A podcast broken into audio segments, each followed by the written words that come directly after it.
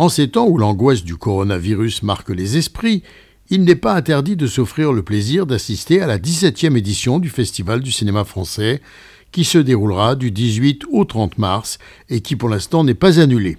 Le soleil revenant chassera peut-être le vilain virus. Mais comme heureusement toute la société israélienne n'est pas malade, les spectateurs qui le souhaitent pourront rejoindre les cinémathèques de Tel Aviv, Jérusalem, Haïfa, Herzliya, Holon, Sderot, Bet Atarbut Savion, Bet Yochanan Natania, Bet Nir Zichron Yaakov, et dans les cinémas Lev à Tel Aviv, Lev Daniel, Lev Omer, Lev Even Yehuda.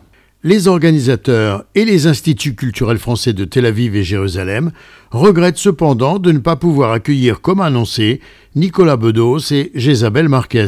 Chacun pourra consulter le site du festival pour connaître les titres des films et les dates de projection.